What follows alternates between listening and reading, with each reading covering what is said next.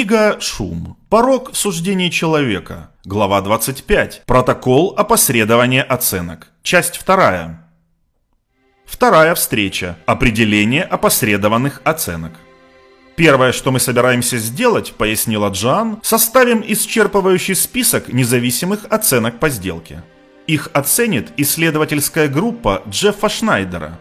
Наша задача на сегодня – составить список характеристик. Он должен быть всеобъемлющим в том смысле, что любой релевантный факт, который может прийти вам в голову, должен найти свое место и повлиять на одну из оценок.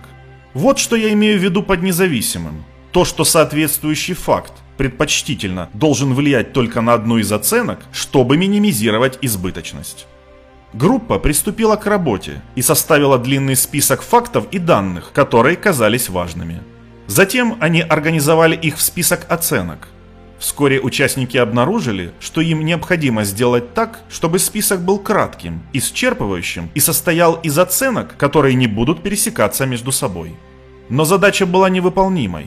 Действительно, окончательный список семи оценок, составленный группой, был внешне похож на содержание, которое совет директоров ожидает от обычного отчета, представляющего предложение о приобретении.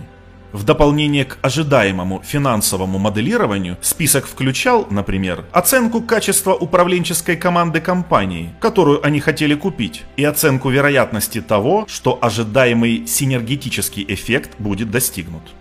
Некоторые члены комитета по стратегии были разочарованы тем, что встреча не принесла нового понимания и уникальной информации о Роадко.